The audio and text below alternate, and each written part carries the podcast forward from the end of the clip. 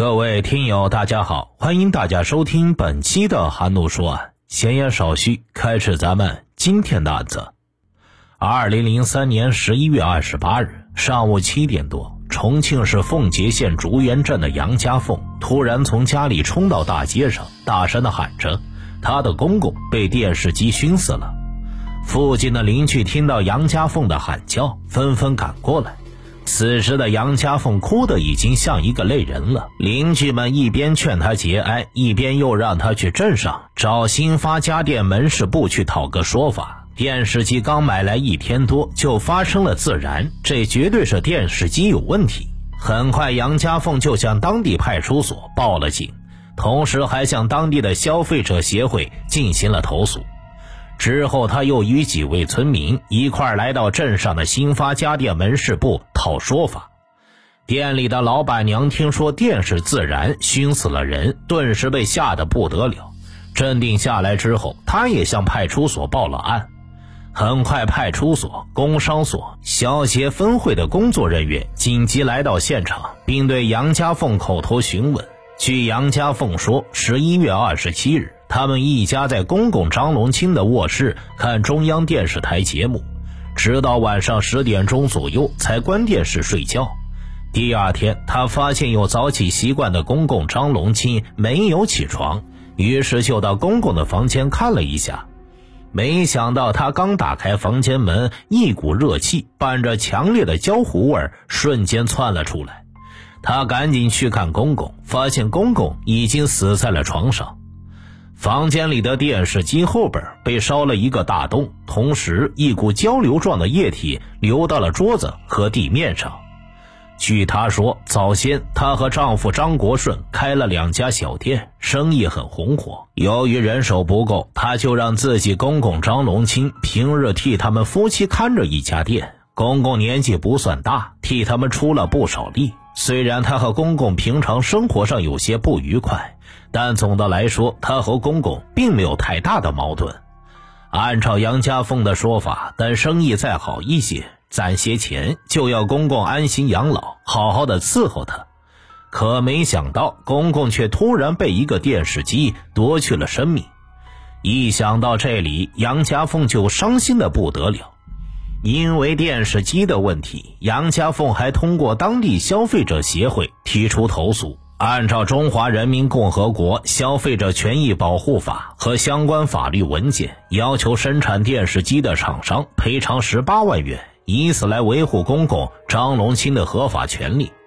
按说，这起由电视机自燃引起的命案没有什么曲折离奇之处。既然事已发生，家属提起了投诉，那么按正常法律法规走，正常手续赔偿就行了。但是，警方通过对现场的勘查，却发现很多不正常的地方，有些地方显得非常的蹊跷。一，电视机后面的白色墙壁上并没有多少被熏黑的印记，可以说是洁白无瑕。残留在墙壁上的黑色粉末也非常少。二，警方在屋子里发现烤火炉子、折叠床上都有不少蜡烛，斑点凝固的痕迹。这就可以说明，不管是案发当天还是以前，屋子里点过很多蜡烛。因此，警方判断，会不会是因为蜡烛燃烧，最终烧到了电视机，引起电视机着火的呢？当然，这只是一种猜测。三，电视机虽然被烧了，而被烧的只是电视机的外壳，里面的元件却完好无损。四屋子里有很多纸巾，尤其是桌子上一包纸巾离电视机只有二十厘米左右的距离，但是这包纸巾完好无损，并没有着火的迹象。除此之外，警方通过走访附近邻居，还得到一条信息，那就是杨家凤与公公张龙清的关系很紧张。通过对现场勘查发现这些疑点，以及对周边邻居的走访。警方猜测，这会不会是人为作案呢？如果说是人为作案，那么张龙清的儿媳杨家凤的嫌疑最大。但问题又来了：如果是杨家凤作案，那她为什么要这么做呢？难道是因为她与公公之间的矛盾已经到了不可调和的地步？但是，警方通过对周边邻居的调查发现，二人的关系虽然很紧张，但也不至于到杀人这一步。为了验证现场的电视机到底是自燃还是人为点燃。工作人员马上向当地的消防大队申请现场技术鉴定。接到申请后的消防大队也迅速赶到现场，通过对现场的仔细勘查，十一月二十九日下午五点左右，消防大队给出鉴定结果。鉴定结果显示，电视机非自燃，而是人为纵火。与此同时，对张龙清尸体的尸检报告也出来了。据报告显示，死者心血中碳氧血蛋白浓度高达百分之四十五以上，胃内容物中检测出安定成分，同时颈部有抓痕。最终得出结果：张龙清一氧化碳中毒而死。一氧化碳是由燃烧的电视机产生的，而胃内检测出的安定成分经检测为安眠药。警方调查发现，张龙清一向没有吃安眠药的习惯，而为何在案发当天会吃安眠药呢？经调查，杨家凤曾购买过安眠药，那他购买的安眠药是不是就是给公公张龙清吃的呢？这一切疑团可能只有杨家凤能说清了。于是，十二月五日，奉节县刑警大队拘留了杨家凤。最终，在警方的询问下，面对警察出示的证据调查，杨家凤不得不交代了他杀害公公的犯罪事实。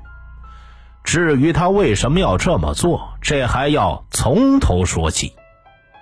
一九八六年，年轻漂亮的二十三岁姑娘杨家凤经人介绍与奉节县竹园镇的张国顺结婚。张国顺自小就下肢残疾，从小就干不了重活。杨家凤并没有嫌弃，依然选择了和他好好过日子。婚后，杨家凤就为张国顺生下了一个儿子，一个女儿，有儿有女。张国顺自然高兴的不得了。因此也更加疼爱杨家凤，一家人过得非常的和睦幸福。就这样，一家人在甜蜜的生活中一起生活了十几年。二零零二年八月份，非常有经济头脑的杨家凤向丈夫提出了想做些生意的想法。这个想法很快得到了丈夫的同意，于是他们通过向朋友借钱以及向信用社贷款等方式，一共筹集了十万块。很快，他们便在宜昌和竹园镇上开了两家小店，一边做纸巾销售，一边搞棉絮加工。杨家凤非常的聪明，又吃苦耐劳，在他的辛勤操持下，生意做得异常的红火。随着生意越来越好，杨家凤感觉到人手已经不够了，于是她让自己的公公张龙清帮着打理镇上的纸巾店，而他则专心做另外一家店。两年后，家里盖起了三层小洋楼，这让村里人无不羡慕，都夸杨家凤是个能干的女人。但是随着日子越来越好，钱挣的越来越多，杨家凤的心也开始变了。她开始对自己的婚姻生活不满意了。这些年来，丈夫因为下肢自小残疾，平时做不了什么重活，因此家里店里所有的活基本上全是她一个人在操劳。其实早在嫁给张国顺之前，就有人劝过她，说张国顺有残疾，嫁给他以后该怎么生活。但是杨家凤认为张国顺人品好，对她也很好。虽然他身有残疾，嫁过去以后自己多做一点事就是了。她相信只要夫妻同心，日子肯定会越来越好。可是随着日子越来越好，自己能干反而衬托的丈夫越来越没有。她越来越觉得丈夫是她的累赘，除此之外，她认为她从来就没有爱过丈夫，她和丈夫在一起只不过是搭伙过日子罢了。要说关系，这十几年来，她的心里只有亲情，没有爱情。有了钱之后的杨家凤突然感觉到内心对于爱情居然是一片空白。虽然丈夫十几年来对她的爱从来没有减少，反而增加，但对于杨家凤来说，这并不能填补她心中对爱情的向往。于是，杨家凤出轨了。那是二零零二年的一天，她在镇上认识了一个单身男人。二人感情迅速升温。在这之后，杨家凤经常偷偷瞒着丈夫到情人家里过夜。但是世上没有不透风的墙，她的丑事被公公张龙清发现了。那一天，杨家凤从情人家过完夜后，鬼鬼祟祟的回到了家，恰巧被起夜的公公发现，这引起了公公张龙清的疑心。张龙清为此几天睡不着觉，他怕儿媳做出什么不好的事情来，于是他开始跟踪儿媳，要看看儿媳到底干什么去了。结果他最不想看到的事还是发生了，儿媳出轨了。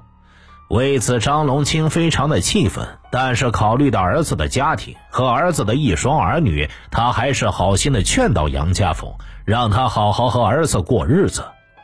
张龙清知道这几年来家里店里都是杨家凤在辛苦操持，才有了现在的好日子。这些年来确实委屈了他。所以，张龙清还劝告杨家凤不要胡来，别因为一时糊涂把整个家都给毁了。最起码也要为孩子想一想。张龙清向杨家凤表示，只要他能够回心转意，他绝对不会把这件事情宣扬出去，就当这件事没有发生过。然而，杨家凤不但没有改邪归正，反而认为公公张龙清坏了他的好事。从此开始对公公怀恨在心，之后杨家凤依然如故，这让张龙清非常的生气，二人的关系也越来越紧张，矛盾也是经常不断。有一次，杨家凤再次和公公闹起了矛盾，为了能够得到解脱，她决心和丈夫离婚。但是每每想起与丈夫提离婚的时候，丈夫那沉默不语、可怜的样子，她又有一些不忍心。再加上一双儿女都已长大，最终她还是没有下决心和丈夫离了。之后，由于市场竞争越来越大，他们的生意也逐渐冷清了起来。再加上杨家凤投资失败，本有盈余的家庭也开始有了外债。对此，杨家凤非常的着急。而在家里，公公张龙清又因为他出轨的事和他闹个不停，一时间家里店里的事情让他头疼不已。其实，在杨家凤的内心里，她特别害怕丈夫知道她出轨的事，更害怕她的公公哪一天会将她的丑事宣扬出去。她认为，现在只有公公知道她的事情，公公在家里就是一枚定时炸弹。于是，内心的恐惧不安让他有了一个大胆的想法，那便是除掉公公，一切都会风平浪静。但是，杀人偿命这个道理他还是懂的，怎么才能既除掉公公，又不惹火烧身呢？一时间，这个问题让他绞尽脑汁。而就在这时，一起案子的发生让他突然有了灵感。那便是二零零二年六月二十五日晚上，奉节县竹园镇龙潭村一户杨姓人家的家庭里发生了一起惨案。一台刚买不久的电视机突然着火，由于当时大人都在外边加班，家里只剩两个十四岁和十岁的孩子。由于屋子非常封闭，电视机燃烧后释放出大量高浓度的一氧化碳，最终两个孩子全部被毒死。后来，经过质检部门和公安机关的调查，发现确实是电视机的问题，因此电视机厂家赔偿了三十万元，并赠送了一台电视机。这件事很快传到了杨家凤的耳朵里。案件中，通过法律所带来的巨额赔偿，给他留下了深深的印象。这之后，他开始详细的了解一些消费者权益保护法律的法规。而一个罪恶的计划也开始在他脑子里边逐渐生成。如果自己也可以制造一起惨案，害死公公，他不仅可以获得一笔巨额赔偿，还能将自己撇得干干净净。二零零三年冬天的一天，张龙清患了感冒，而此时儿子张国顺又恰好有事去亲戚家了。杨家凤觉得这是一个好机会。十一月二十六日，杨家凤来到镇上的新发家电门市部，花了一千八百块钱买了一台二十五英寸的彩电，同时他又去药店买了四粒安眠药。他将彩电拿给公公，对公公的态度也开始好了起来，还说以前都是自己不好，以后一定好好过日子。之后，他将彩电拿到公公的房间。张龙清看到儿媳的改变，心里自然很高兴，非常乐意的接受了儿媳给他买的彩电。杨家凤的计划在一步步的实施，他怕四粒安眠药药效不够，当天下午他又去药店买了四粒安眠药。十一月二十七日晚上六点左右，家里只剩下杨家凤和公公两个人。他的计划开始实施了。他假装很关心公公的样子，谎称给公公买了感冒药，并伺候公公服了下去。看到儿媳的态度，张龙清很是高兴。儿媳确实变了，变得孝顺多了。他也就没多想，拿着儿媳给的药，一口喝了下去。之后，二人还聊了一会儿天。杨家凤一直向公公承认自己的错误。这让张龙清很是欣慰。听了儿媳的一席话，他也动情的和儿媳说了很多。晚上八点四十分左右，儿子放学回到家，三人便一同看新买的电视。看了一会儿，儿子说要睡觉，杨家凤便与儿子离开了公公的房间。晚上十点左右，杨家凤轻手轻脚的来到公公的房间。发现公公早已睡着之后，他还轻轻的推了推公公，确认公公已经睡成了，就又悄悄地退出了房间。晚上十一点多，在确认儿子和公公都已经睡着之后，杨家凤起身从阳台上找了半根蜡烛，然后来到公公的房间。接着，他将蜡烛点燃，同时将蜡烛伸到电视机后壳盖里边。一会儿，电视机后盖就着了起来，一股浓烈的焦糊味伴随着燃烧的火苗从电视机后盖里窜了出来。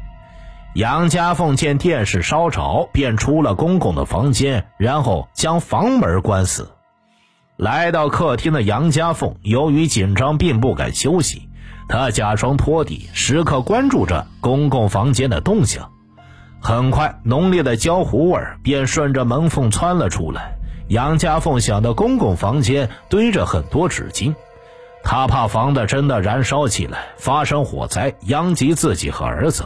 于是他再一次走进公公的房间，冒着焦糊味将电视机后盖里的火浇灭，然后又看公公没了动静便又走出了房门。几分钟后，他确定公公房间里的火已经熄灭，便走出家门去了情人那里过夜。因为儿子第二天要上学，次日凌晨五点左右，他又回到了家里。早上送走了儿子以后，他悄悄来到公公的房间，把手伸到公公的鼻孔前，发现公公早已断气了。于是他假装什么也不知道，快速跑到大街上，大喊公公被电视机熏死了。这才有了文章开头的那一幕。二零零四年一月十二日，杨家凤被正式逮捕。至此，这起全国罕见的恶性杀人诈骗案终于真相大白。被捕后，杨家凤非常的后悔，她说不该杀死她的公公，对不起丈夫和孩子。但是事已至此，再后悔又有什么用呢？等待他的将是法律的严惩。听大案要案，观百态人生。我是说书人韩诺，关注我，了解更多离奇案件。好了，这一期的案子就为大家播讲完毕了，咱们下期再见。